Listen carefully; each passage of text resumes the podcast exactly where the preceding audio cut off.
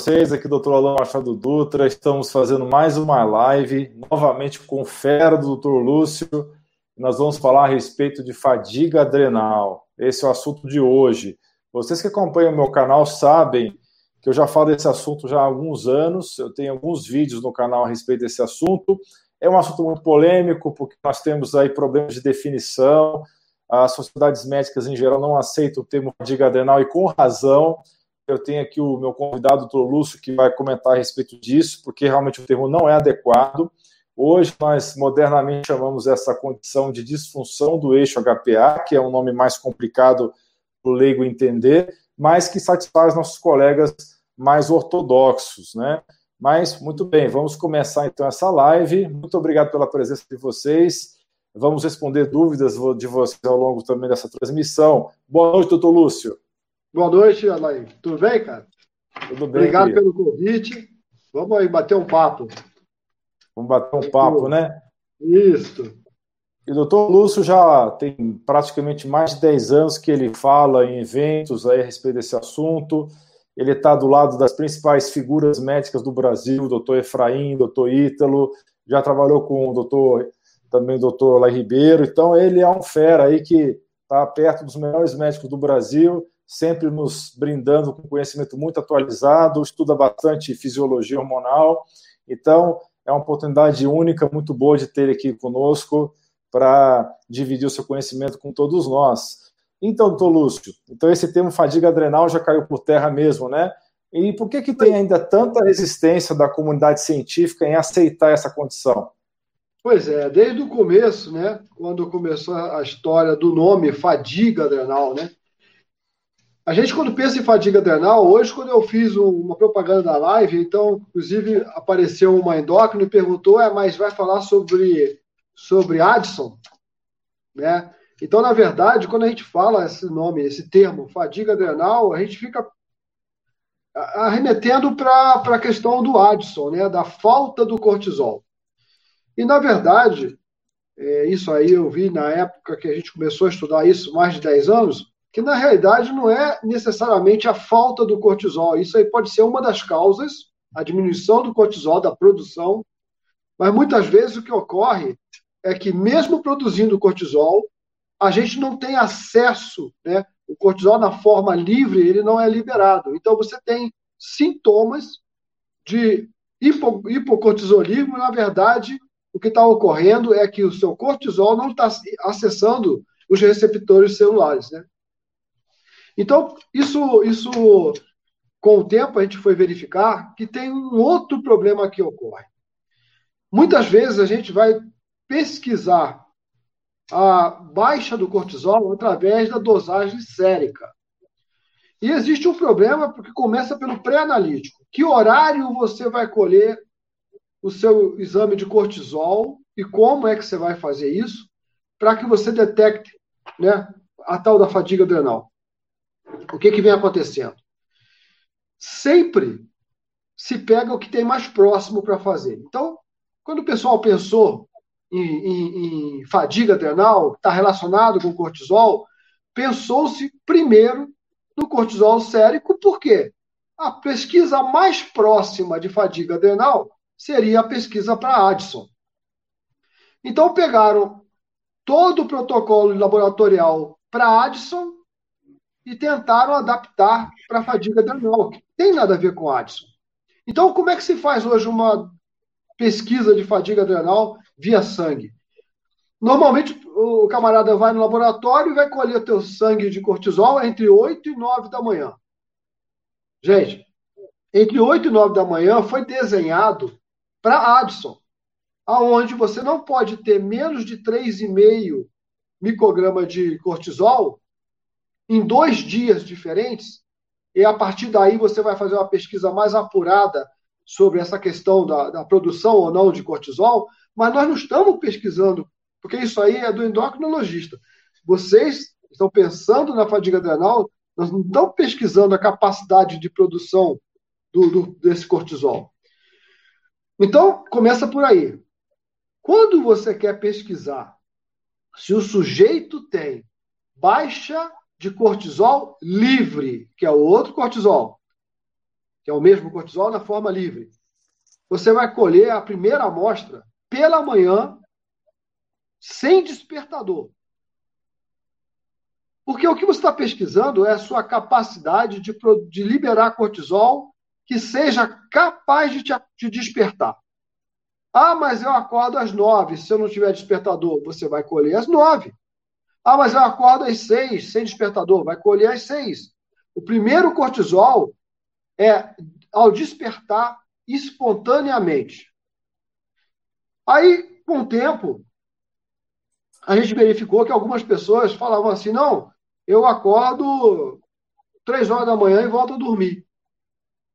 E aí, com a gente pensou no seguinte: pô, como é que está o cortisol desse sujeito às três da manhã? E aí passamos a pedir, toda vez que a pessoa acordasse entre uma e quatro, cinco horas da manhã, colhesse mais uma amostra. E a gente ficou tanto surpreso com o que a gente viu. Muita gente que acorda de madrugada tem cortisol livre mais alto nessa madrugada do que durante qualquer outro ponto do dia. Aonde ele deveria estar em torno de um, meio, no máximo dois, você tem gente com 25 de cortisol às duas da manhã. Ah, mas eu acordei para fazer xixi. Não, cortisol te acordou, você foi fazer xixi. Ah, acordei pensando em problema. Tudo bem, às vezes você até acorda, mas se você acordar no meio da madrugada, a primeira coisa que você vai pegar para pensar vai ser problema. Então, começa, começa, essa questão, né? De você, ah, no, por que, que eu acordei? E aí a gente percebeu que o ritmo circadiano do sujeito não está bom. Agora, vejam comigo.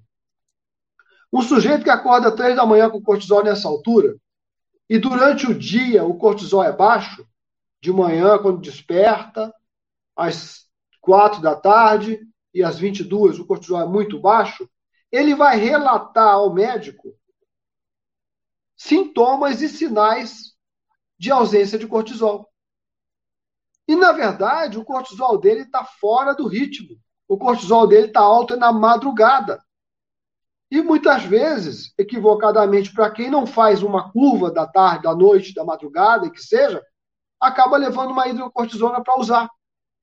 E, na verdade, ele já está com cortisol alto, ele está precisando é se readaptar seja com adaptógeno, seja com alimentação correta antes de dormir, porque muita gente tem pico de cortisol na madrugada porque come carboidrato em excesso, bebe um álcool.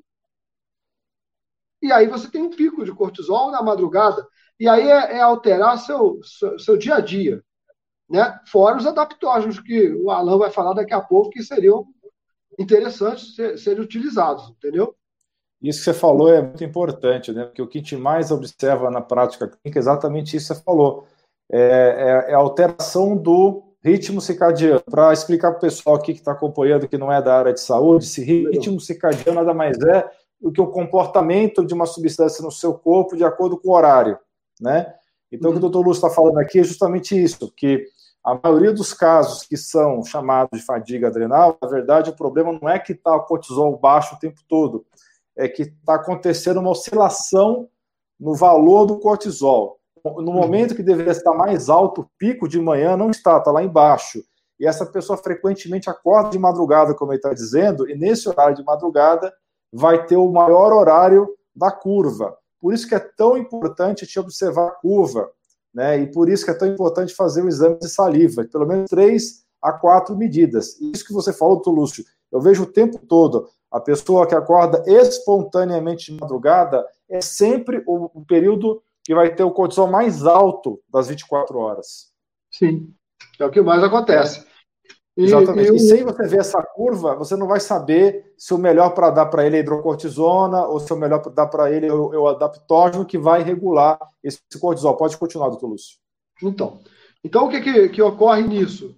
Ah, mas Lúcio, o cortisol da urina é livre? É. O cortisol que está no cabelo é livre? É. Só que acontece o seguinte, como a gente acabou de falar, não é tão importante, às vezes, saber quanto que você tem de cortisol. O importante, na maioria das vezes, é saber como ele está distribuído durante o dia. E o cortisol da urina vai te dar o total. Ah, mas eu colho de manhã a urina, de tarde a urina, de noite a urina. Olha, toda a urina que você colher às 8 horas não produziu cortisol naquela hora. Ele está, ela está pegando cortisol de vários momentos anteriores ao momento que você urinou. Então você não tem um ponto exato. Ah, eu colhi de manhã, eu tenho 25 de cortisol. Não. Às vezes esse 25 está vindo da madrugada, da noite que você passou dormindo.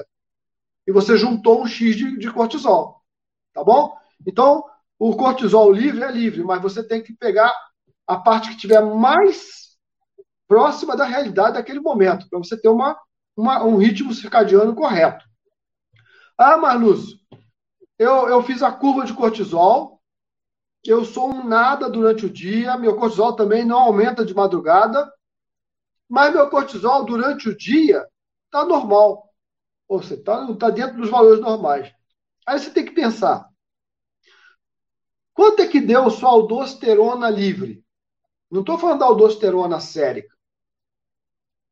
A gente nem, nem explicou ainda, né, né Alain, mas a, a questão do esteroide que está preso, ligado, e o esteroide que está livre. Então, só para voltar um pouquinho, no nosso sangue nós temos proteínas que são carreadoras de hormônio. E o, o, a proteína que carreia o cortisol chama-se CBG, né? Proteína carreadora de, de, de cortisol, ou transcortina.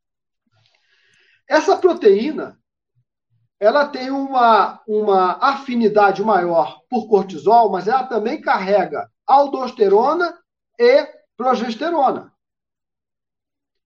Então, eles competem ali para pegar carona no, no, no, no CBG.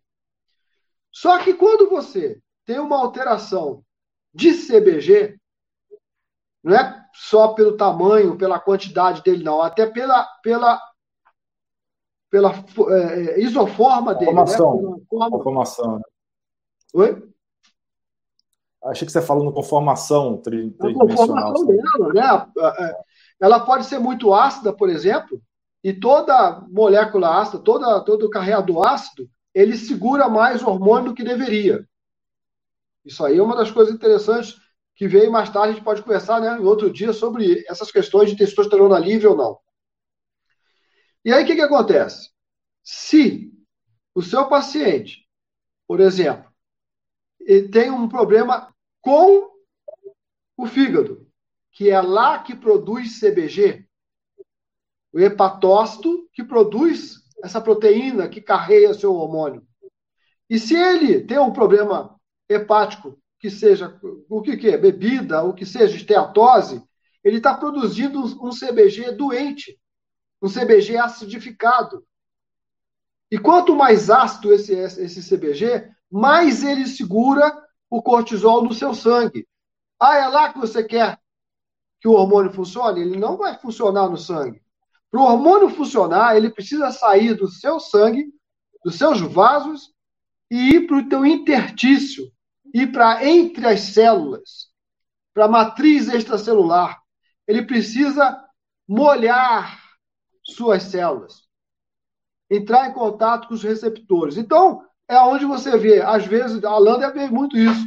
O cara com 15, 18 de cortisol no sangue, teoricamente está normal, está normal de produção, mas com sintomas de quem não tem cortisol.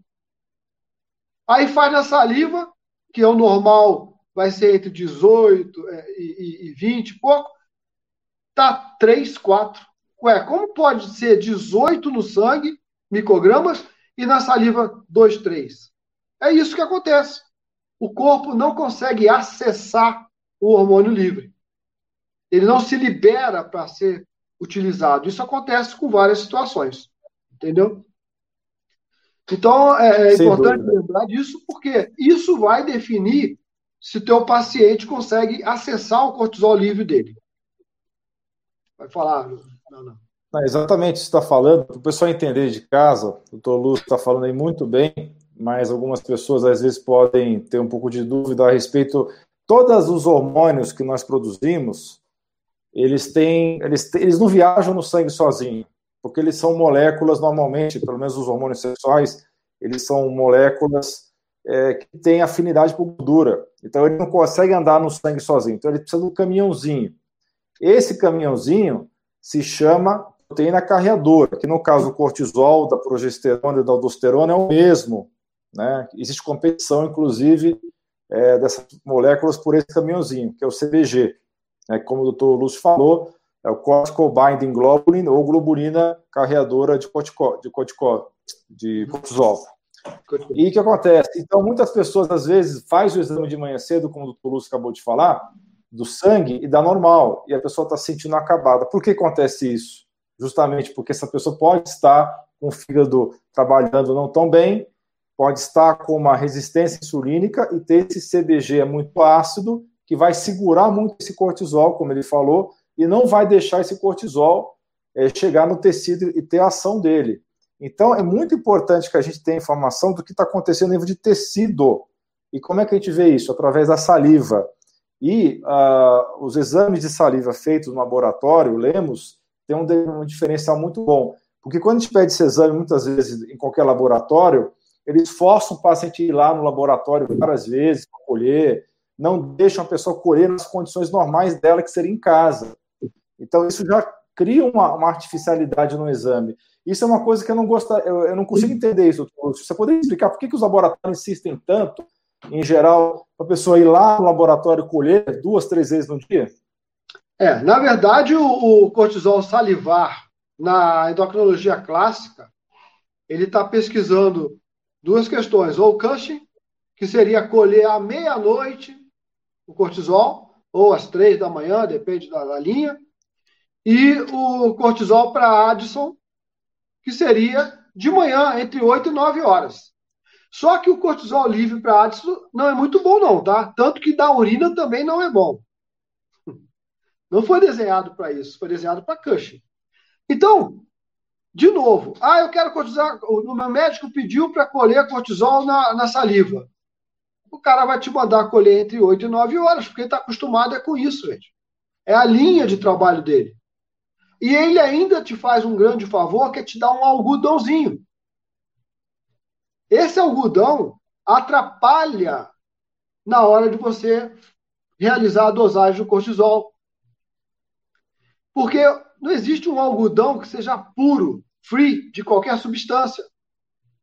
E os, os estudos mostram, a gente tem os estudos, a gente apresenta nas aulas, que quando você dosa com, com algodão e sem algodão, quase que dobra o valor do resultado, pela interferência química.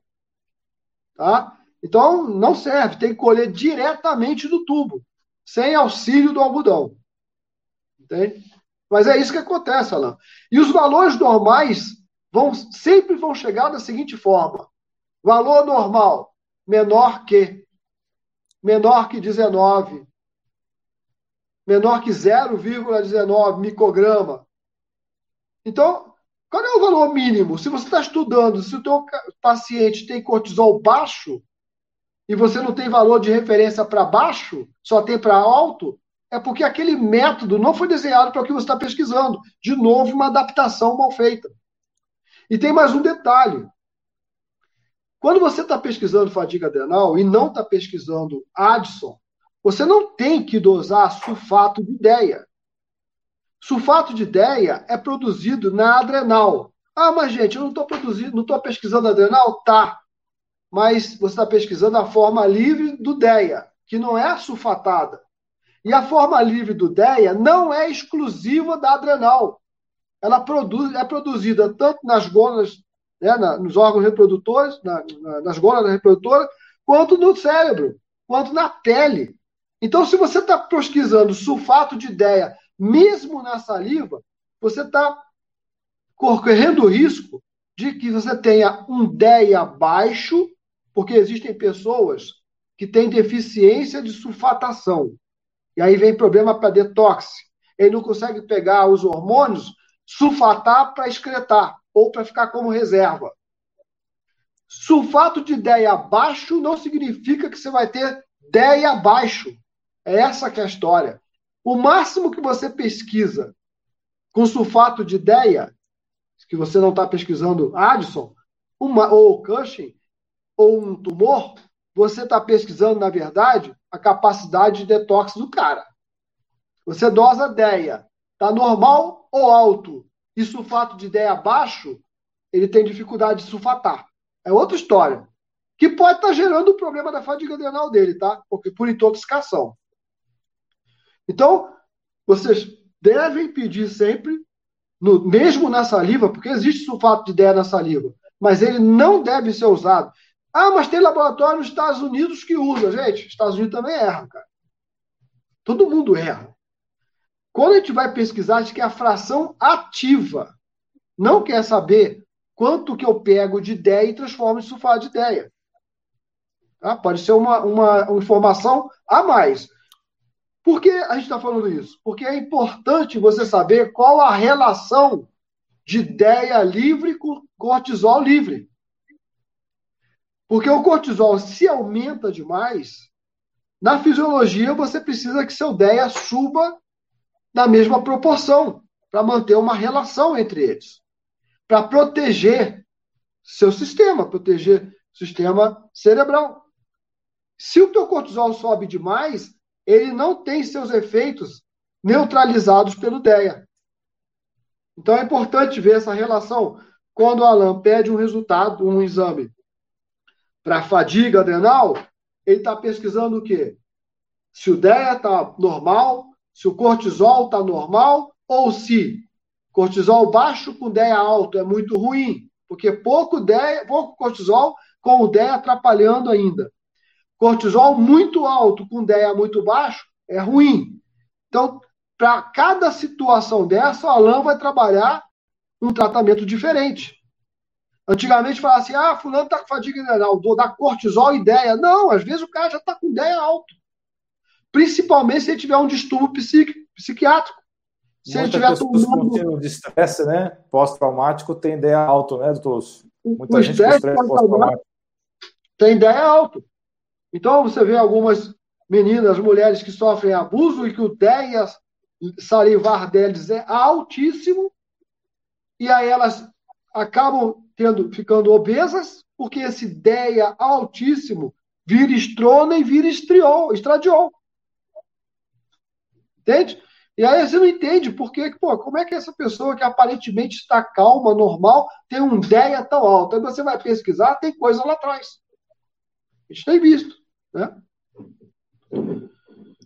Com certeza. Então, você tem esses problemas na maioria dos laboratórios que não dão muita bola para saliva, até hoje, né? Depois de anos e anos da gente discutindo esse assunto de que os exames de sangue têm uma série de limitações, tem a limitação é, do tipo de ensaio que você vai utilizar, tem as limitações é, relacionadas às proteínas carreadoras que nós estamos discutindo aqui, tem as limitações também do receptor, porque a gente não tem uns exames adequados para ver como é que está o receptor hormonal. Você tem as limitações também que você não consegue ver as transformações de uma forma de hormônio em outra, você não vê as enzimas intermediárias. Então tem uma série de limitações aí.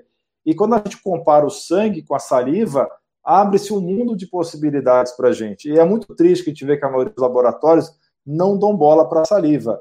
É, fazem o, o, paciente lá várias vezes no laboratório, é, tem esse problema, a maioria dos kits que eles utilizam não tem a faixa mínima, é só o máximo, né? Sim. E esse tipo de problema é, realmente acontece o tempo todo.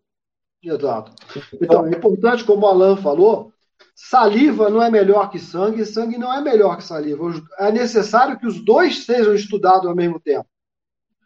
Como eu falei, no sangue você está estudando a sua capacidade de produzir e reservar. Enquanto que na saliva você está estudando a sua capacidade de acessar aquilo que foi produzido e reservado. E com isso você começa a estudar. Então, um exemplo, né, Alan? Você pega aí um paciente com cortisol de 5 no sangue e 35 na saliva, quer dizer, muito alto.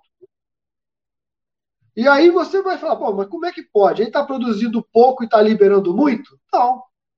Ele está produzindo normal, mas não tem carreador suficiente porque ele tem resistência insulínica. A resistência insulínica inflama hepatócito, que não consegue produzir proteína suficiente para segurar cortisol no sangue.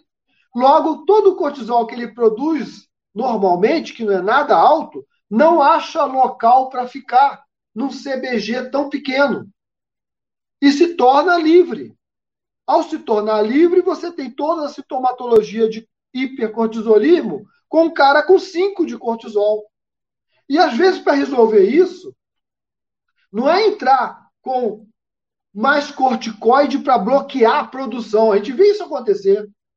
Tá com cortisol alto na saliva, vou dar mais corticoide que eu bloqueio. Não é isso. Isso é para Cushing, é outro tratamento, gente. O cara tá com cortisol livre, circulante, atacando o sistema, porque não tem onde guardar. Como é que você faz para ter gaveta para guardar? Muda a dieta do sujeito, diminui a insulina, que vai parar de inflamar hepatócito e vai começar a produzir em sete dias. Você já tem a quantidade que você precisa de CBG. Olha como é que é a, questão. É bem diferente de se radicalizar para Addison e para Cushing. Não se pode fazer um tratamento para fadiga adrenal como se fosse Addison. Se vocês assistirem uma aula sobre tratamento de Addison, vocês vão ver que 25 miligramas diário de hidrocortisona vai, vão trazer vários efeitos deletérios durante, depois de alguns anos para um cara Addison. Olha, o cara Addison não produz nada. E se ele usar 25 direto, ele vai ter problema de catarata, diabetes e outras coisas lá para trás.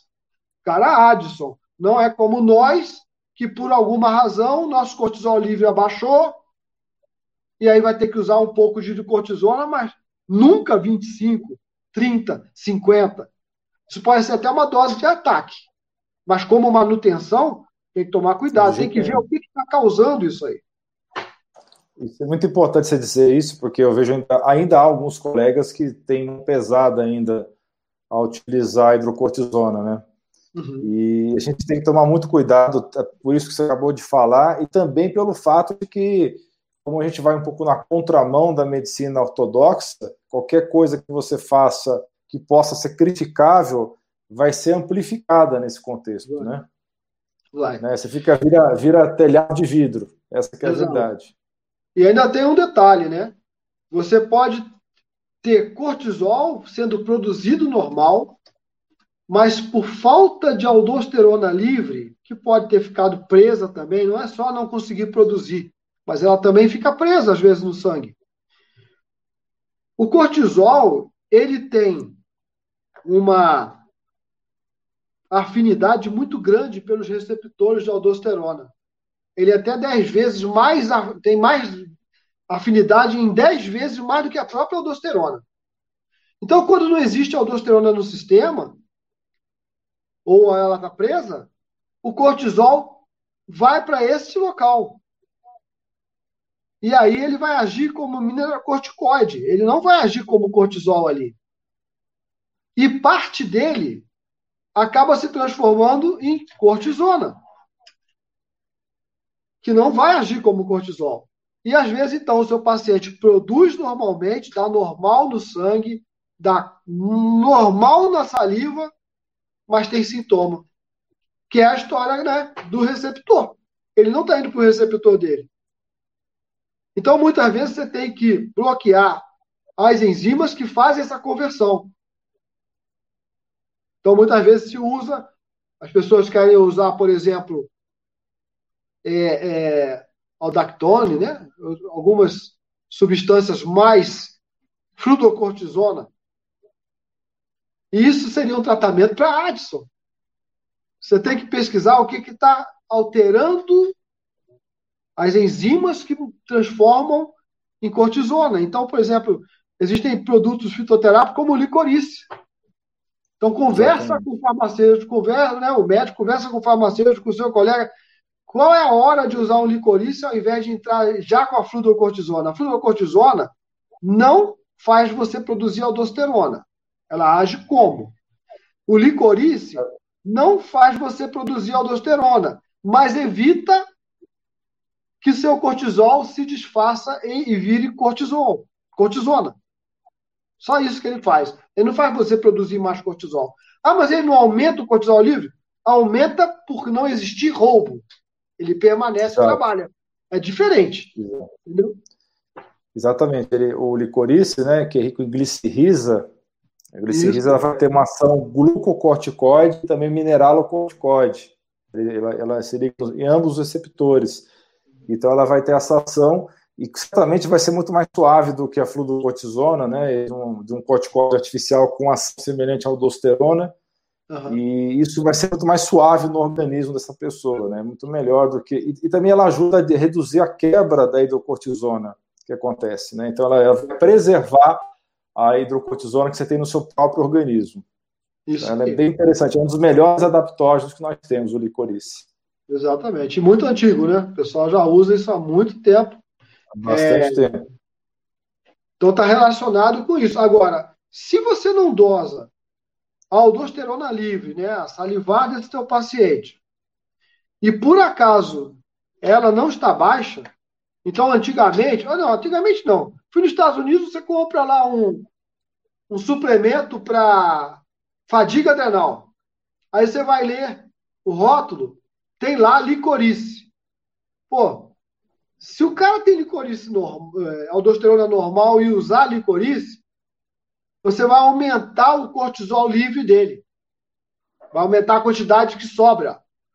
Exatamente. E aí você vai, pode, inclusive, aumentar a pressão do sujeito.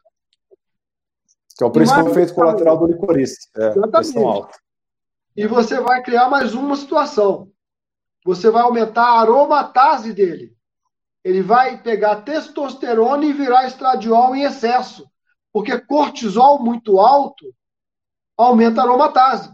Então o sujeito te procurou porque está se sentindo fadigado, cansado e outras coisas, pode ser outras situações, e acaba, além de tudo, com tudo isso, irritado e gordo, porque ele começa a criar estradiol em excesso por causa do cortisol alto causa de um tratamento com fitoterápico.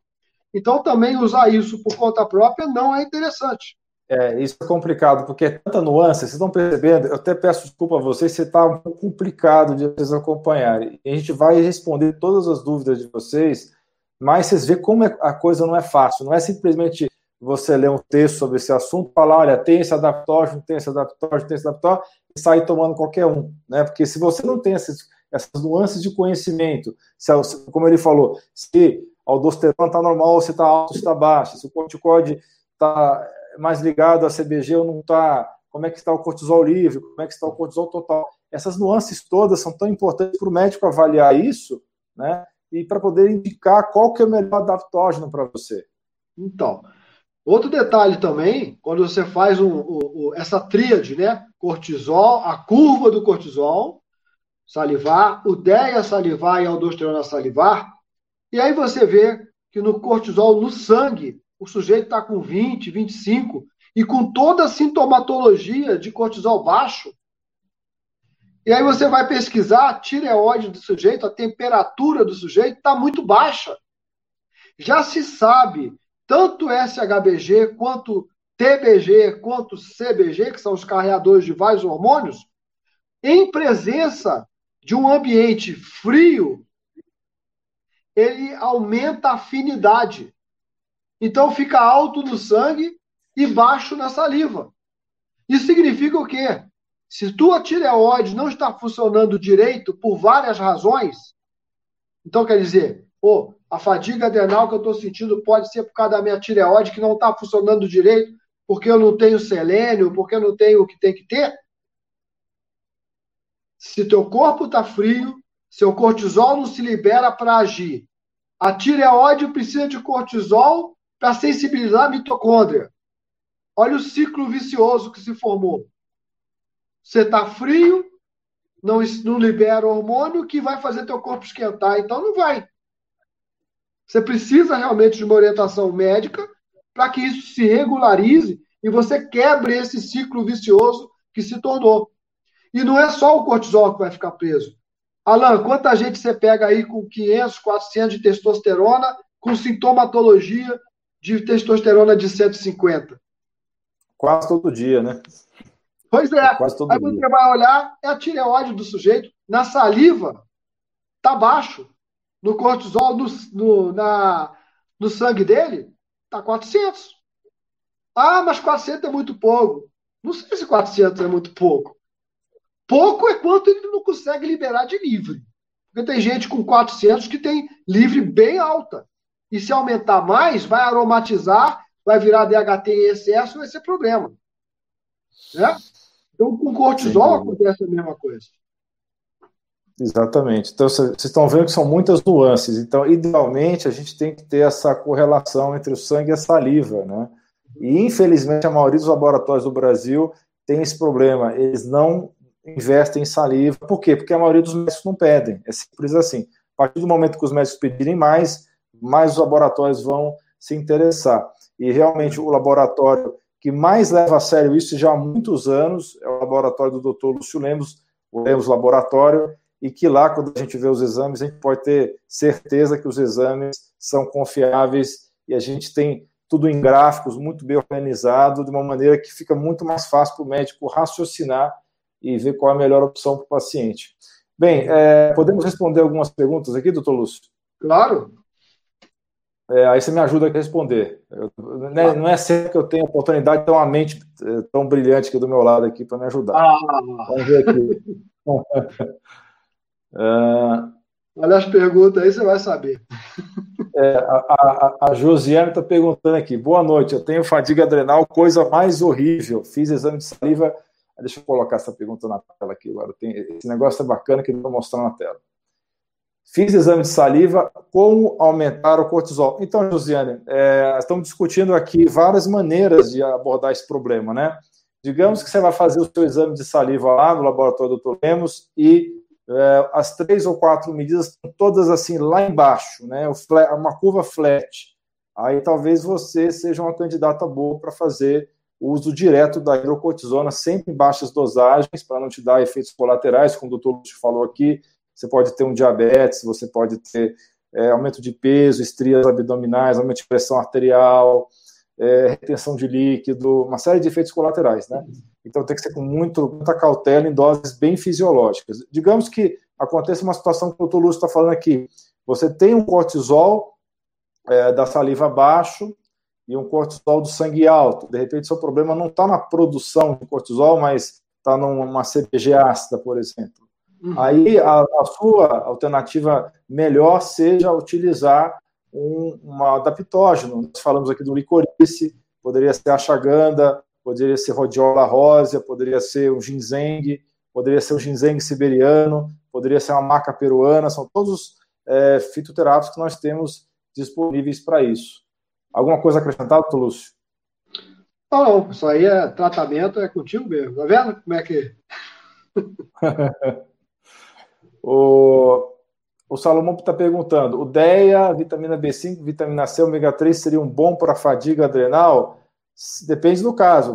Como o Lúcio falou, o DEA pode ser ótimo para cada, dependendo do caso da fadiga adrenal, ou o DEA pode ser, se o DEA da saliva estiver alto, por exemplo, pode não ser adequado da UDEA. A vitamina B5 é muito boa para adrenal. A adrenal usa muito vitamina do complexo B, usa muito a vitamina C e o ômega 3 seria realmente muito bom por ser uma fonte adequada aí de gorduras para o seu organismo. Né? No caso do DEA, ah, é interessante lembrar que existem várias apresentações em doses de DEA. E o, e o pior é que assim, até aparecido muito o DEA de 50 e de 100 miligramas, mas essas doses foram desenhadas para Addison, para quem não produz nada de DEA. Não para aquela fração mínima de 1 5%, que é o que você usa diariamente. A gente não falou isso, mas é importante lembrar. Do seu total de ideia que você tem no sangue, apenas 5% dele está livre para trabalhar, o resto é reserva. E quando você usa uma dose de 50, de 100, até mesmo de 25 para a mulher por muito tempo, você está colocando doses que são oferecidas para quem não produz nada.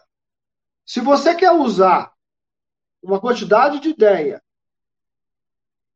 e essa ideia é para usar diariamente, Você vai usar o que teoricamente você produziria para liberaria para funcionar, que está mais ou menos de 5 miligramas dia para mulher e 12,5 para homem. Ah, mas eu estou muito mal. Aí o médico, o Alan, vai fazer isso, como vai te dar uma dose maior, inicial, e depois vai entrar na dose, que é a dose de manutenção. É muito diferente. Isso é muito importante mesmo. Exatamente, é, é muito importante isso. É, você dá uma dose de ataque, que pode ser 25, 50, dependendo do sexo. Depois tem que baixar as doses, senão as mulheres vão ter vários sintomas aí. Essa ideia vai gerar testosterona, vai ter pelos indesejados, vai ter acne, vai ter oleosidade na pele, vai ter uma mudança de humor, vai ter retenção de líquido, porque parte também vai virar estradiol. Então é importante realmente ter esse ajuste de dose, porque hormônio, você tem que usar o hormônio certo na hora certa, na dose certa, né? Se você faz alguma coisa errada, aí sim acontecem os problemas, né? Porque existe muito preconceito em relação aos hormônios por causa disso também. Então, e aí é importante lembrar um detalhe. O DEA, na mulher, ele tem muita facilidade de se transformar em androstenediona, 3-alfa-diol e DHT. Muito fácil. E aí você não quer tanto DHT. E se você oferece muita, muito DEA, você vai ter muito DHT na mulher. E no homem, ao contrário. Ao oferecer DEA demais, se ele não sulfatar, ele vai para estrona estradiol. Então tem que tomar muito cuidado com a dose, não pode fazer isso por conta própria, tem que procurar o um profissional que entenda da história para você poder evitar essas, essas iatrogenias que acabam acontecendo. Sem dúvida. E hoje, pessoal, a gente tem essa oportunidade de ter uh, o Conselho Médico uh, autorizou as consultas, os aconselhamentos online. Então é possível você conversar com o seu médico de confiança e pedir para ele te atender online. É, lógico que não é o ideal, assim que for possível, é bom que você passe presencialmente, mas nesse momento que todo mundo está isolado em casa, existe a possibilidade, já é permitido que o médico te oriente online. Sim. Uh, vamos para a próxima. Uh, deixa eu ver a pergunta aqui. Doutor, por gentileza, quando você já está usando hidrocortisona e vai voltar a fazer os testes da saliva neste dia, a saliva usa hormônio do mesmo jeito? Aí o doutor Lúcio vai responder melhor do que eu, mas eu posso adiantar que tem que dar uma interrompida. Doutor Lúcio, por favor, pode responder essa. Então, você tem três situações. A primeira, você quer saber Caiu. se a tua dose é uma Voltou? dose. Voltou, Lúcio? Oi. Oi? Opa, deu uma, deu uma, deu uma alteração na, na rede. Deu uma alteração, mas voltou. Agora você já voltou. Voltou? Quer responder essa? Então, e aí você pode ter, por exemplo, uma, está usando o cortisol e você quer saber se essa dose é excessiva para o seu organismo. É importante Cada pessoa vai responder de uma forma diferente. Então, o médico tem que ajustar isso. Ele vai ajustar de acordo com o resultado e a clínica que o paciente apresentar. Então, muitas vezes, o médico quer saber o seguinte: essa dose está sendo é, é, a ideal? É de mais ou de menos? Então, depois de algum tempo, normalmente ele leva algum tempo, ele vai pedir para o paciente suspender a, a, o uso do cortisol no dia que ele for colher. Isso é uma situação. Então, muitas vezes, o paciente parou de usar, faz no dia seguinte, a coisa está lá no alto. É porque para aquele paciente ou aquele produto é muito bom e está absorvendo e está circulando demais. Aí ele ajusta a dose. Agora, tem tempo que a gente faz esses exames e aí o pessoal perguntava assim: quando é que eu posso parar de usar a hidrocortisona? Né, Alan? As pessoas devem perguntar isso direto. Direto. É. Porque se eu paro de usar e vou colher, dá baixo. As pessoas falam que a adrenal não, não para de produzir se você usar hidrocortisona. Eu não sei se ela para de produzir. Eu sei que ela não produz. Porque tem gente que suspende a hidrocortisona num dia, no dia seguinte, é como se ele não tivesse feito tratamento nenhum. O, o cortisol está baixo. Aí a gente estimulou a ficar os dois dias sem usar. E dosava no primeiro e no segundo dia. O que estava dando 5 no primeiro ia para 23 no segundo. Parece que quando você retira a hidrocortisona, a sua adrenal fica esperando um pouquinho mais. E depois começa a ativar. Então, se você quiser saber a hora de retirar, independente da clínica, mas ele está apresentando clínica porque está usando também, né? Se você quer retirar, aguarde uns dois dias e dose. Você vai ver que tem diferença na, nas dosagens dos dois dias, do primeiro e do segundo. Já aconteceu essa com pergunta, Com certeza. É, essa pergunta é muito importante para a gente reforçar uma coisa. Na minha prática clínica, as pessoas não se curam de fadiga crônica, fadiga adrenal ou disfunção do eixo HPA, se você não aborda pesadamente os, os hábitos de vida dessas pessoas. As pessoas têm que rever toda a vida delas, têm que rever o que estressa ela, tem que rever todas as mágoas que ela possa ter no passado com um ente importante da vida dela, seja da vida pessoal, profissional.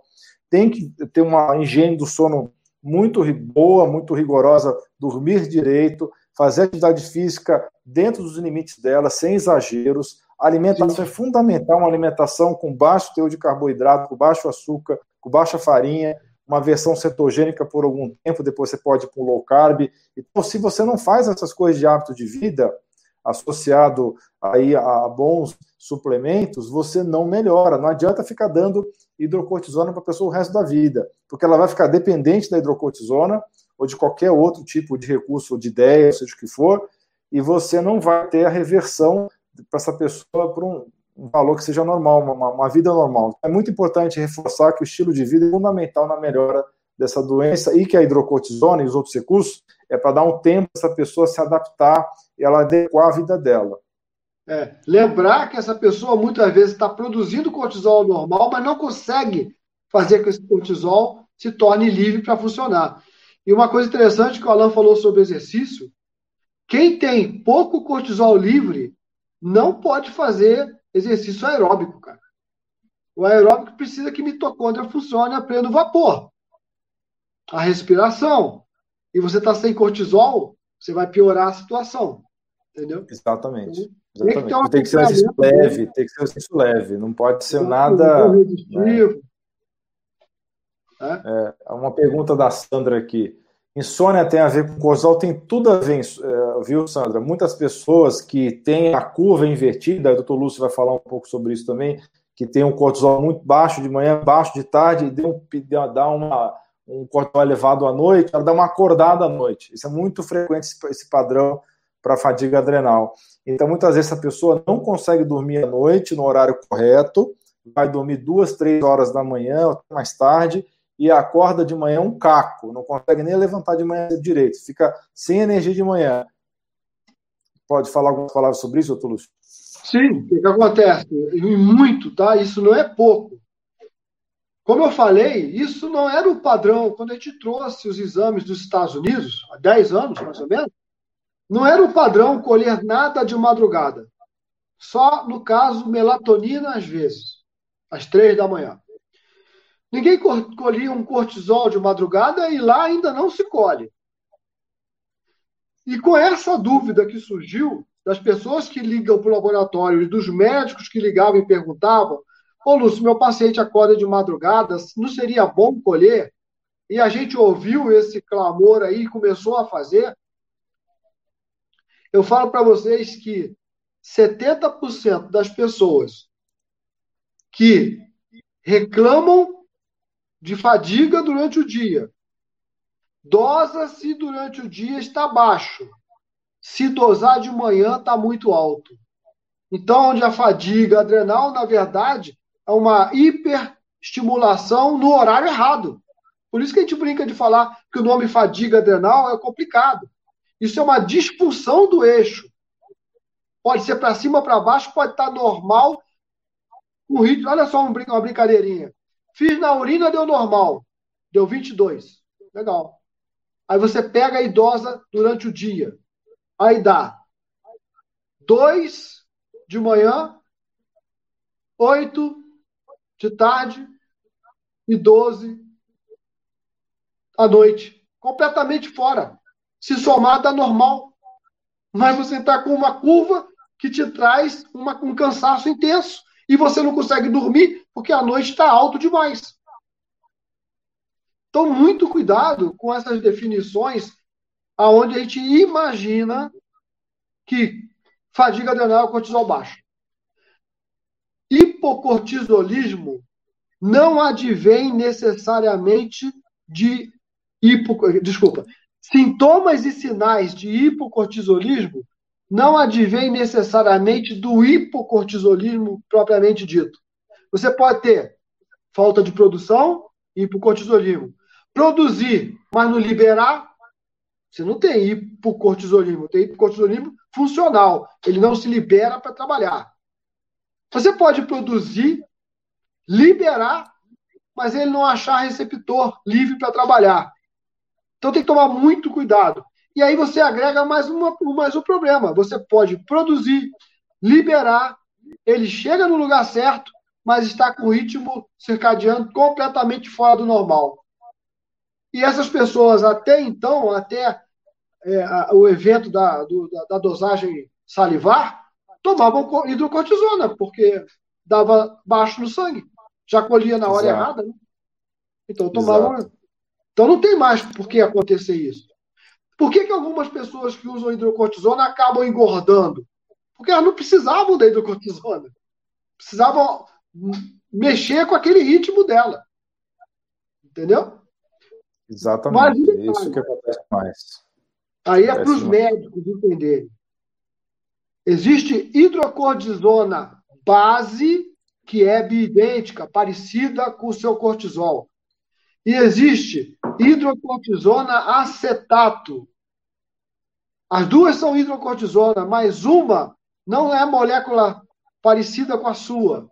E ela foi feita para fazer creme dermatológico, não para ser oral, mas tem gente que faz oral. E aí você está pensando que está usando algo que seja seja bioidêntico, né? Que tenha as características dos seus outros hormônios naturais, mas na verdade é uma forma anômala que vai entrar e vai gerar alguns problemas no teu corpo. Então, é mais baratinho, mas não é o que você queria. Entendeu? É, exatamente. Tem que tomar muito cuidado. Os médicos que estejam assistindo essa live ou que vão assistir esse vídeo depois precisam estar muito atento a isso e estar tá cobrando da farmácia realmente essa informação. O Marcelo faz um comentário aqui que é o que citocina com a ashwagandha ajudou muito ele na fadiga. Realmente a ashwagandha é uma das melhores ervas adaptógenas, é uma erva calmante e eu gosto muito de utilizar também à noite essa erva para ajudar a regular, baixar o cortisol noturno das pessoas que têm esse padrão de cortisol elevado à noite não consegue dormir, como o doutor Lúcio acabou de falar. Né? É, então, a, Lucine, a Lucineide está dizendo aqui. Fui um minuto. Oi? Pois não? Pode falar, pode falar. Ah, sim. A Lucineide está dizendo aqui. Fui um nutricionista aqui em Ribeirão Preto que falou que isso não existe. É, é, é que nem aquele padre Quevedo. Isso não existe. e que médico que acredita também vai acreditar na Terra plana. Depois de uma explicação dessa, doutor Lúcio Lemos, você não acreditar que não exista fadiga associado a alterações do ritmo circadiano do cortisol ou do eixo todo, hipófise pituitária adrenal, porque você, a pessoa não estudou, não tem nada a ver com, com terra plana, né? É, muito bem. Uh, Aí tem umas perguntas aqui que não tem nada a ver com o tema de hoje, eu não vou responder, pessoal. Depois vocês podem deixar no canal a, a dúvida, a gente pode responder. Há uma resposta a respeito do GABA aqui. O GABA parece ajudar muito a diminuir cortisol a dormir. Sim. Aí teria que interromper o GABA por exame? Ótima pergunta, hein? Essa daí eu vou perguntar para o é, doutor Lúcio. Já teve algum problema de interferência de exame seu por causa do GABA? Você se lembra disso? Não lembro, mas com certeza, se ele está ativo, se ele está agindo, você vai ter uma alteração do comportamento do, cortis, do, do seu cortisol natural. Aí Sem são dúvida. duas questões. Né? É, se ele é de uso contínuo e está dando certo e o médico quer verificar se entrou num padrão, ok. Ah, não, eu quero saber se você vai permanecer assim uma semana depois da retirada do medicamento. Aí você vai perceber se o, se o paciente precisa de continuar usando, né? É, é muito reativo o cortisol, não tem jeito. Isso aí, qualquer coisa que você fizer vai ter alteração. Bem bacana essa pergunta, eu gostei bastante, porque realmente o GABA eu uso muito também e certamente ia ajudar a baixar o cortisol no horário que tem que estar baixo, o horário noturno. Uh, essa, eu tenho uma pergunta aqui que já foi respondida, que é quem tem insônia tem cortisol alto, já respondemos isso. Tem como fazer esse exame em casa? Aí você quer fazer é, algumas considerações é, a respeito da, da coleta é, residencial, que, que é o padrão, eu sei que é o padrão do laboratório de vocês, Lúcio. Sim. Esse exame, naturalmente, pelo menos o da madrugada e da manhã, você tem que colher em casa, né? Então, o que que acontece? Você recebe um kitzinho com quatro tubinhos. O tubinho da madrugada, o da manhã, o da tarde e o da noite. Então, você vai dormir e antes de dormir, se você quiser começar a colher pela noite, pode, você não tem que seguir amanhã. Não, você... Eu vou colher agora à noite. Colheu, às 22 horas adormeceu. Você tem o hábito de acordar de madrugada. Aí você acorda, uma hora da manhã. Você colhe o material, guarda. Não precisa guardar em geladeira, não precisa levantar, vai lá na cozinha, não. Guarda ao lado, né, no, no criado mudo. De manhã, você despertou naturalmente. Então, eu aconselho a colher num sábado, num domingo, já que você acorda durante a semana com o despertador. Aí você colhe. Ah, mas se eu não usar despertador, vou acordar às 11 da manhã. Colhe às 11 da manhã. Porque na hora que o resultado chegar na mão do Alan, ele vai ver lá no gráfico que você colheu às 11 da manhã. Já está com problema para ele resolver contigo. Porque se você acorda todo dia às 6 e quando não tem um despertador acorda às 11, tem alguma coisa acontecendo. Você está forçando o sistema seis dias por semana, ou cinco. Alguma coisa está errada. Porque quem não usa despertador vai acordar uma hora depois, uma hora e meia depois. Mas se passa muito tempo, né? Alguma coisa está errada. E aí você vai colher à tarde, às 16 horas. Ah, mas às 16 horas estou no trabalho. Não tem problema. Você não precisa ficar em casa o dia todo. Às 16 horas eu fui ao cinema. Leva o tubinho e colhe às 16 horas. Tá? Ah, mas eu fui ao cinema e briguei com a minha namorada. Aí não colhe.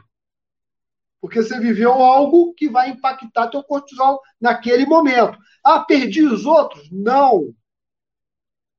Colhe no dia seguinte às quatro horas. Porque o teu padrão vai ser parecido o tempo todo. Você não vai deixar para colher das quatro horas uma semana depois, tá? Mas no dia seguinte não tem problema. Tá? Então, ah, não vai colher depois de brigar com a namorada, né? Se teve algo diferente, não colhe naquele momento. Você não acorda de madrugada por nada, mas foi dormir pensando nisso. Aí acordou. Não colha. Não é teu normal. Ou colha e avisa o Alain. Ou avisa seu médico. Ó, eu colhi, mas não é normal, não. Deu alto porque eu estava estressado. Por causa desses tubinhos, um monte de tubinho, fiquei estressado. É outro papo. Tem que tomar muito. Isso, para ter a importância que o resultado numérico de um exame, muitas vezes, vai confundir mais do que ajudar. Então, você tem que passar para o teu, teu médico tudo que você percebeu e viu acontecer naquele período. Tá? Exatamente, né? É, é, brincando aqui, se você brigou com a sua namorada, deixa para colher no dia seguinte, quando você fez as pazes com ela, né?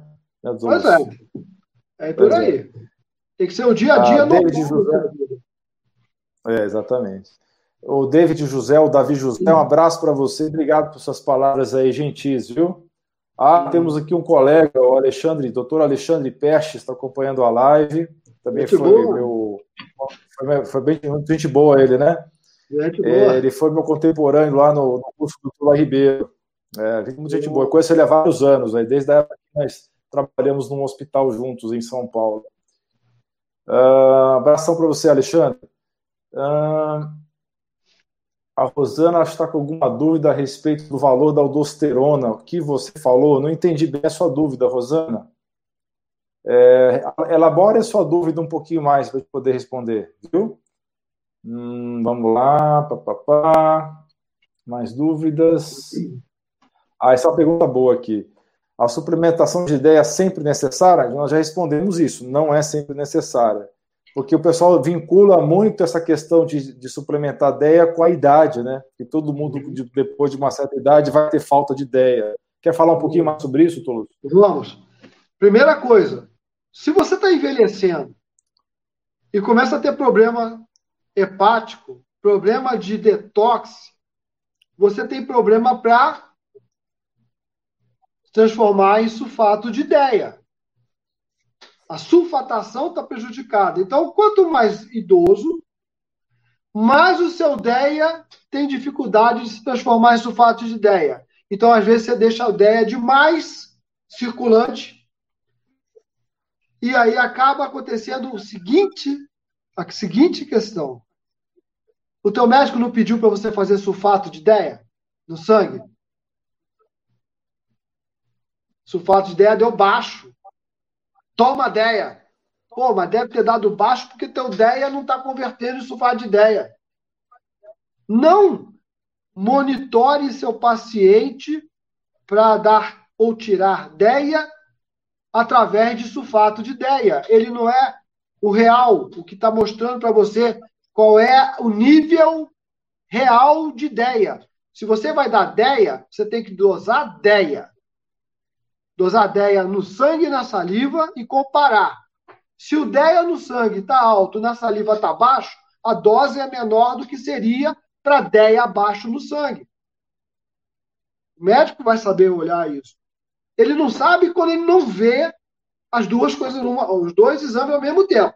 Se ele vê os dois exames ao mesmo tempo, ele vai decidir é 25 ou é 5 de ideia. Perfeito. Perfeito então, né? O paciente, por ser idoso, pô, mas se ele for idoso e toma ansiolítico, o DEA dele é altíssimo. Salivar, que é o que funciona. Mas o sulfato de DEA está baixo, não importa. Trata o fígado dele que pode ser que suba. E aí pode ser que você tenha que aumentar a dose do DEA. Quer ver uma coisa interessante? Se tua, se tua paciente tem resistência insulínica os hormônios esteroides dela estarão baixos no sangue e altíssimos na saliva. No sangue baixo e atividade alta. Por isso que acontece muito da mulher, da menina com ovário policístico, tem DHT baixinho no sangue, mas tem toda a sintomatologia e sinal de que tem DHT alto.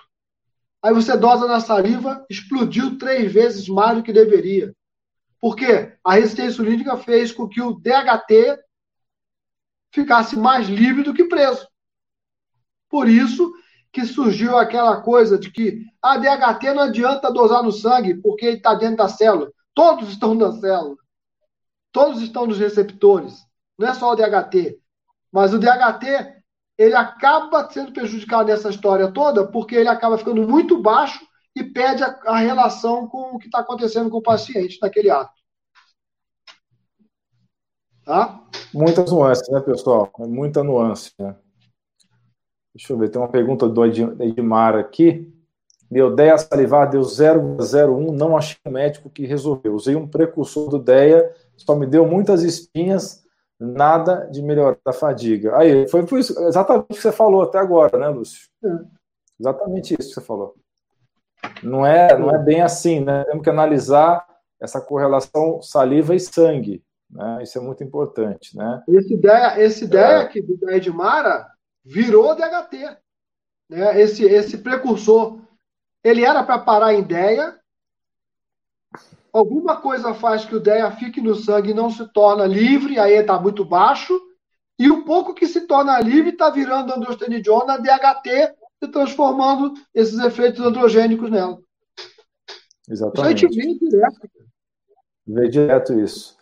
Uh, Josiane Zaleski, que suplementos todos precisamos, que deveríamos tomar? Então, é o que nós estamos falando. Tem caso que vai ser adequado dar o hormônio direto, vai ter caso que vai ser adequado dar o adaptógeno, o licorice, no caso que ele falou da aldosterona está alterada.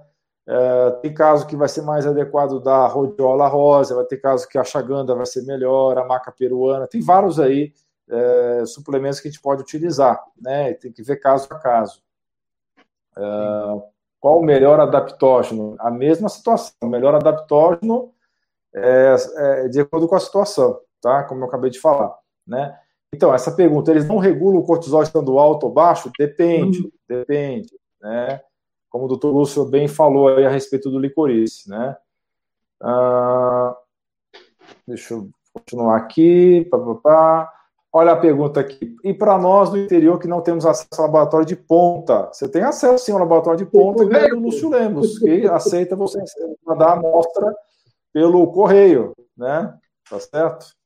Tem. Você tem acesso pelo mandar amostra pelo correio. Como faço para aumentar a imunidade? Aí isso já não é. Eu, não vou responder porque isso não é assunto da, live de hoje. Ah, Aí tem gente pedindo para analisar exame aqui, eu não vou responder porque não é esse o objetivo da live, tá? Eu posso ah, dar uma dica do que está acontecendo relacionado com cortisol? Pode falar. Só entrando na, na, no que está atrás da gente esses dias, né? Covid. Hum. Só lembrar hum. de um detalhe. Cuidado com hidrocortisona em excesso em dias de Covid. Se você usa corticoide na hora errada, na primeira fase do Covid, se, seu, se ele está lá, se o SARS-CoV-2 está lá na sua via aérea e você coloca mais corticoide ou usa inalante com corticoide, você aumenta a replicação, tá? Só para lembrar isso aí. Então, em, em dias de Covid, cuidado com a rinite. Ah, eu só durmo se espirrar. Cuidado, você vai dormir muito tempo, hein? Realmente, tem que tomar muito cuidado com isso daí. Né? Uh, vamos lá, tem. Uh... Deixa eu ver. Nananã. Aqui, ó, o caso aqui que a gente estava falando aqui, olha. Doutor, só fiz exames de sangue do cortisol, dois exames deu baixo, média 3,5 de uma semana para outra. A médica não me pediu salivar, passou hidrocortisona 20 miligramas, estou usando há 20 dias. Posso parar de usar? Não, você tem que fazer um desmame, um acompanhamento médico. Né? Você não pode parar de uma hora para outra. Isso é, é perigoso. E uma pergunta a mais: como anda a sua insulina?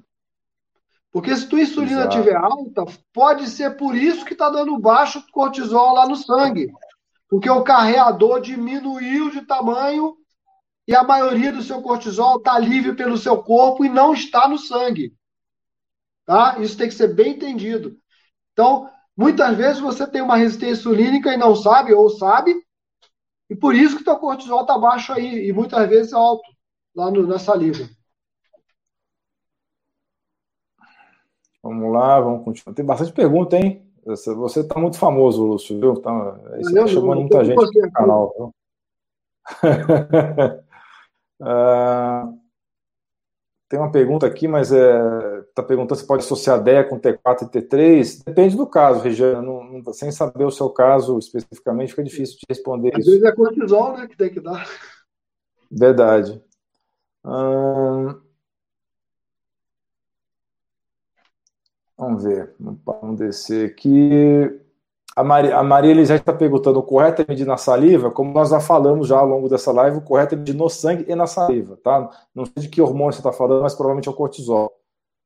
Uh, para a fadiga adrenal, melhorando as mitocôndrias com coenzima Q10 e L-carnitina é uma, é uma boa opção. Com certeza faz parte do, do tratamento, viu, Rosine? Usar a coenzima Q10 e L-carnitina. Tá? Isso vai ajudar muito você a melhorar a função da mitocôndria com esses dois agentes aí. Um vai melhorar a beta-oxidação das gorduras e o outro vai melhorar também é, a questão da, da, da, da funcionamento da, da, fase principal da, da, mitocôndria de produção de energia. Uhum. Ah, vamos lá. Hum, Alexandre Caran, que é o, um colega lá, é, de... Você conhece o Alexandre Caran? Ele, viu? Já, já almocei com ele uma vez, no, no seu curso, inclusive, viu, Lúcio? Sim. Ele é, muito, ele, ele é fera no ozônio, viu, Alexandre Caran? Nós estamos fazendo um curso junto. Nós estamos fazendo um curso ah, junto. junto? E nós estamos ah. fazendo. Não, é assim, é um curso de terapia neural. Eu não sou um terapeuta neural, eu sou biólogo que estuda terapia neural. Se vocês não sabem, na história toda da terapia neural, 25 biólogos participaram de tudo isso, de todos os estudos de todos esses anos. Eu sou o biólogo de, de, do Brasil que está envolvido com isso, para entender essa história da matriz extracelular que envolve isso aí. Então, a gente faz um curso com o, o professor Jorge, da Argentina, né, que foi organizado pela Jeanette Fournier. Então, um curso que está sendo, sendo, acho que são seis módulos, né? Nós fizemos já uns três, mas deu uma paradinha agora por causa do Covid, né? O Covid não gosta que a gente estude, não. Verdade, mas é né? Tá o cara, é um cara muito estudioso, muito estudioso. E eu já falei é no mesmo. congresso que ele fez, o congresso de, de ozônio. Salvador. Ele é muito estudioso, ele é muito aplicado mesmo. Para, obrigado, tá? É, é uma honra você estar aí presente na nossa live, viu? Uh, uma pergunta interessante aqui. Boa noite. Existe relação entre microbioma ou microbiota e fadiga adrenal? Com certeza existe, porque as bactérias do intestino elas metabolizam os hormônios também. Tá? Então, faz parte da nossa fisiologia ter essas bactérias equilibradas nos nossos intestinos e outras mucosas também, para ter um bom metabolismo dos hormônios. Muitas mulheres têm um problema de uma circulação enterohepática, é, reabsorve o estradiol e volta a absorver por causa da conjugação do estradiol lá que acontece a nível de intestino. Às vezes ela tem excesso de estrogênio por causa dessa recirculação de estrogênio entre o, o, o intestino e o fígado. Então, e existe também a questão de quando você tem um cortisol muito alto, você inibe produção de IgA secretória. Ao, ao inibir a produção da IgA secretória, você altera todo o sistema de microbiota. Entende? Então, quanto mais alto o teu cortisol, pior. Agora, essa microbiota alterada vai alterar também a sua produção de melatonina. E aí você vai ter dificuldade com, com o sono. Então, são, é, tudo está ligado, né? Como ele falou ali, mais ou menos 40% ou 50% do estradiol da mulher é eliminado pelas fezes. Se ela tem problema com a microbiota e não vai ao banheiro todo dia, ela está recirculando o estradiol velho, que trava a produção do novo, mas também não funciona. Então tem tudo tem ligação, tem que tomar muito cuidado. E a microbiota está ligado também com as fases de detox lá, né, que a gente fala da, da sulfatação desses estrogênios também. Perfeitamente. Uma pergunta interessante aqui. Médicos recém-formados em plantão exaustivo podem entrar em fadiga? Com certeza. Como evitar se a pressão é muito grande? Boa pergunta, eu não sei responder, não. Como evitar a pressão? É difícil, hein? Não, é, é? é realmente. Um essa, essa questão dos médicos, dos enfermeiros, dos plantonistas em geral, onde não é respeitado o ritmo circadiano, ele rapidamente a pessoa começa a ter esse tipo de problema mesmo, isso é real. É, a pressão no trabalho não precisa ser plantão, não. Não precisa ser na área de saúde. Se você sobe, sofre pressão por colega, por meta, né, o que seja, você também altera seu eixo HPA. É, existe um estudo que foi feito há pouco tempo com babuínos na África. Eles tiveram que ser retirados em grande quantidade de uma região, porque estava destruído o arrozal, e foram levados para um espaço menor, né, uma área, uma reserva menor. E tinham muitos machos em relação ao espaço, quilômetro quadrado. E, de repente, eles começaram a ver que alguns machos morriam. Passou um mês, começou a aparecer mortes. E eles foram olhar e esses animais não tinham sido, sido atacados por outro animal, por outro macho. A simples presença do macho dominante diante de outros machos submissos, constante, fez com que houvesse alteração na adrenal deles. Elas estavam hiperativas. Isso foi estudo mesmo. Então, eles, eles morreram porque houve alteração do eixo HPA deles com excesso de cortisol e depois com uma queda, é onde eles adoeciam. Eles não tinham uma marca de machucado do outro animal. Então isso aí prova que essa relação ela, ela, ela existe, né? De, de uma relação, um relacionamento tóxico para gerar isso aí. Justamente. Uma pergunta interessante aqui do Marcelo. O Marcelo está fazendo várias perguntas interessantes aqui. Por favor, a suplementação com pregnenolona seria mais indicado do que DHEA para não correr riscos de excesso de DHEA? Isso eu sei que você já falou em várias aulas, né, Lúcio? Que quando você dá a pregnenolona, Deus sabe o que vai acontecer com né, essa pregnenolona, né? A pregnenolona, ela pode se transformar no seu querido desejado DEA, né? Desde que seja oral, usando boro, porque se for pregnenolona pura, sem nada de boro, e se for transdérmica, não vai virar DEA. Mas o grande problema é que nem sempre a pregnenolona vai direto para a DEA. Ela costuma ir muito para a progesterona. E se ela for para progesterona em excesso, progesterona que ela é tida como uma boazinha que só faz o bem, ela também pode se transformar em estrona. A cascata hormonal, ela não se comporta igual figura de livro. Os hormônios podem correr para qualquer lado. Eu costumo falar, mexeu com um, mexeu com todos. Você tem que ter muito cuidado. Não faça isso sozinho. E aí você pode estar oferecendo pregnenolona e se a dose é alta, você vai começar a criar outros hormônios que você não deseja. E muitas pessoas não conseguem transformar pregnenolona em ideia. Essa é, essa é a realidade.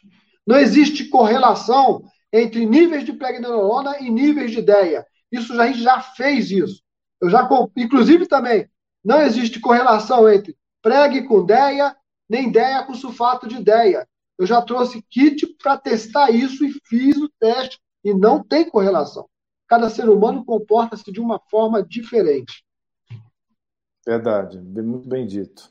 Uh, Gilson, obrigado pelas suas palavras. Ele falou que as lives são excelentes. Obrigado pelas palavras. Obrigado. Uh, nananana, tá, perdi o salivar, posso parar de tomar.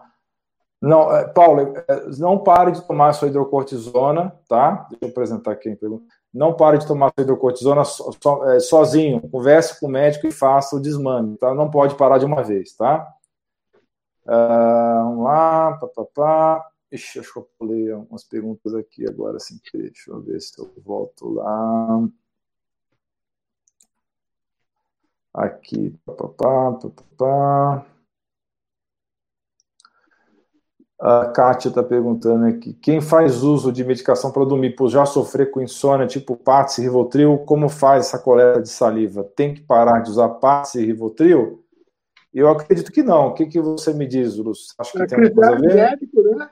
É a critério médico, mas vocês vão ver muitas vezes que não tem é, uma relação com o que você está usando, né? Nesse caso aí, você vai terá com certeza ideia alto. Ah, mas se eu tirar um dia vai baixar? Não vai. Então, você romper com o segmento da medicação não vai ser o caso. É bom dar segmento e para o médico poder se localizar no que está ocorrendo. Mas a gente encontra muita gente que usa esses medicamentos com ideia muito alta. Acaba prejudicando. Perfeito. Vamos responder aqui uma última dúvida para poder te liberar, porque já estamos com quase uma hora e meia de live, né? Uhum. A Maria Elisete pergunta: os convênios estão pagando exames de saliva? O ideal, então, é pedir sangue e saliva? Então, como nós já falamos várias vezes aqui, o ideal seria os dois. Em relação a pagamentos, depende do seu convênio, tá? É, infelizmente, a maioria dos convênios ainda não estão liberando é, saliva. O que, que você acha que a gente pode fazer para mudar esse cenário? Quer dizer, logicamente, os médicos pedirem mais exames, mas isso já está acontecendo aos poucos, né? Você Sim. tem mais alguma coisa a acrescentar nesse ponto aí? Não. A única forma que existe de um convênio começar a cobrir o exame é quando ele começa a pagar muito muita reembolso, né? Então ele começa a pedir dos médicos documentação para ver por que, que eles pedem aquilo, para ver se tem alguma lógica científica ali dentro. Então, por enquanto, não tem, porque no, no, no, no universo de exames, os salivários ainda são muito poucos. Né? Então ainda não tem isso aí. Uh, acho que vamos responder só mais essa última dúvida aqui e vamos encerrar. Tem mais uma, uma mais duas a gente encerra. Uma pessoa com fadiga adrenal grave consegue voltar ao normal em quanto tempo? Olha, em geral, Eduardo, em, do, em torno de dois anos, tá? Quando é grave, tá? Em torno de dois anos. Quando é leve, uns seis meses, grave em torno de dois anos, tá bom? Uh, fale um pouco a respeito do sete quieto DEA. Qual é a sua visão do sete quieto DEA, doutor Lúcio? Sete quieto DEA é para uma questão. Ele não, ele não tem a função do DEA. Né? Ele, ele é uma fração, um metabólito de DEA. E a função dele é mais para você ter perda de gordura, queima de gordura. Eu não vejo, eu não sei se você já estudou mais alguma coisa, mas normalmente existe até suplementos que vem o DEA mais o 7 keto de, junto. Eu, por exemplo, se usar demais DEA com 7 keto, eu perco muito, muita gordura, eu emagreço demais. Então, cada um é de um jeito, cada um vai responder de uma forma. Mas é, a não lógica de usar o 7 keto. Oi? A lógica de usar o 7 keto DEA é que ele não se converteria né, nos outros hormônios. Né? Essa, é, pelo menos é essa a ideia que eles vendem. Né? Mas não vai transformar, não, não vai agir como ideia. Mas Porque não age como ideia, exatamente. que a gente chama de intráquina. Ele vai agir dentro da célula, ele vai entrar como ideia, e lá dentro da célula ele vai se transformar em outros hormônios.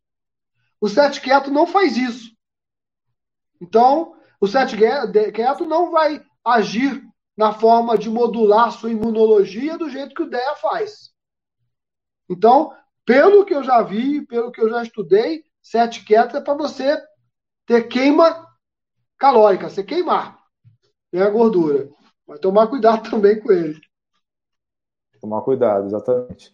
Última pergunta, então, por que a alimentação com carboidratos e açúcar altera tanto os hormônios? Tá? Isso porque o doutor Lúcio falou. Quando você come muito carboidrato e açúcar, você tem resistência insulínica. Quando você tem resistência insulínica, você vai ter o SHBG ácido você vai ter o SHBG com alteração das isoformas, você vai ter alteração da função dos hepatócitos. Então, é um conjunto de fatores que vai levar você a ter é, muito hormônio preso nesse hormônio carregador SHBG ou CBG ou TBG muito ácido e também alteração no metabolismo do próprio hormônio no hepatócito que está doente. Tá? Em linhas gerais é isso. Quer acrescentar alguma coisa? Então, por que, que a maioria das meninas que vão ao gineco, a dermato, por causa de, de SOP, né, ovário policístico, melhoram bastante quando começam a usar hipoglicemiante? Exatamente por isso. Porque diminui a quantidade de insulina, né? E aí você tem menos hormônio livre, segura mais no sangue e não gera queda de cabelo, pele oleosa, acne, irritabilidade e depois todo mundo que tem testosterona alta demais livre vai virar estrogênio e elas ganham peso, gordura demais. Exatamente. Pessoal, realmente agora já chegamos num, num, então quase uma hora e meia aqui. Eu, com certeza o doutor Lúcio tem as obrigações familiares dele, né? Tem que descansar também. Então eu gostaria de agradecer imensamente a presença do doutor Lúcio Lemos, sempre com as suas aulas primorosas, com seu raciocínio é, fantástico, seu conhecimento muito bom de fisiologia hormonal, sempre um brinde, sempre aprendo muita coisa quando eu converso com o Dr. Lúcio. Para mim é um, é um, grande prazer estar conversando e uma honra também. Então, eu queria agradecer a presença do Dr. Lúcio Lemos, agradecer a presença de vocês que acompanharam essa live. Muito obrigado mesmo. Suas palavras finais, doutor Lúcio. Então, a mesma coisa eu falo com relação ao Alain e todos os médicos. Tudo que a gente está conversando aqui, na maioria das vezes, ocorreu por demanda. O médico me liga, a gente discute um resultado que muitas vezes ali naquele momento não tem uma conclusão e a gente busca na literatura, na ciência, o resultado. Então, tudo que eu estou falando aqui, eu aprendi graças a médicos como o Alan, que ligam e discutem o assunto. Os caras que têm humildade, a gente que tem humildade, tem que chegar, ligar, perguntar mesmo, porque naquele momento abre várias portas para a gente aprender. Então, é, agradeço muito o Alan e vários outros médicos que me ligam e a gente discute direto sobre os assuntos, né? E tudo que vocês estão escutando aqui, e porventura escutarão mais para frente, isso tem como base a união da clínica com o laboratório, que é algo que quase nunca acontece, cara. É muito difícil um médico ligar para o laboratório e conversar sobre o resultado, e muitas vezes é porque o próprio laboratório você não acha quem discuta com o médico. Não é porque o médico não quer ligar, não. Ah, quero falar com o RT. Não está lá. RT é responsável técnico. Ah, eu quero ligar, eu quero saber por que, que esse exame deu isso. Ah, deu X, mas eu repeti, está certo. Isso não é resposta. O laboratório não tem que te dar um resultado numérico. Ele tem que dar uma solução. E como as coisas são cinéticas, a ciência é feita de verdades transitórias. Como que o médico vai entender se você está mudando as coisas dentro do laboratório e não explica para ele que a coisa mudou? Um exemplo rapidinho. Glicada não pode excluir a presença de uma resistência insulínica. Ela pode dizer, hemoglobina glicada, que você tem. Mas ela não pode dizer que você não tem. Fácil de explicar. Se você tem glicose alta, vem a insulina baixa. A glicada muitas vezes está normal à base de uma insulina alta o tempo todo para manter sua glicose normal. Então, como é que você vai ter um parâmetro de hemoglobina glicada normal e falar para o sujeito que ele não tem insulina alta? Ela não, não mede nada de insulina. Ela mede o resultado final da insulina. Se ela trabalha bem e da glicose baixa, ótimo. Se ela sobe só um pouquinho e a glicose baixa, ótimo. Mas se ela tem que ficar a 100, 70, 80 o dia todo para deixar sua glicose abaixo de 100, você tem resistência insulínica que não sabe. Entendeu? Então, isso muda. Né? Alain, muito obrigado pela. Vocês perceberam? Eu, eu, eu agradeço muito a, a você e um grande abraço para você. E a gente se fala aí, vamos, vamos marcar mais outras oportunidades aí. Tem muita coisa para falar, cara. Verdade, você é uma enciclopédia humana, né? Tem muita coisa para falar sempre. Então, tá. Um grande abraço a todos vocês. Até a próxima. Tchau, Obrigado. tchau. Obrigado.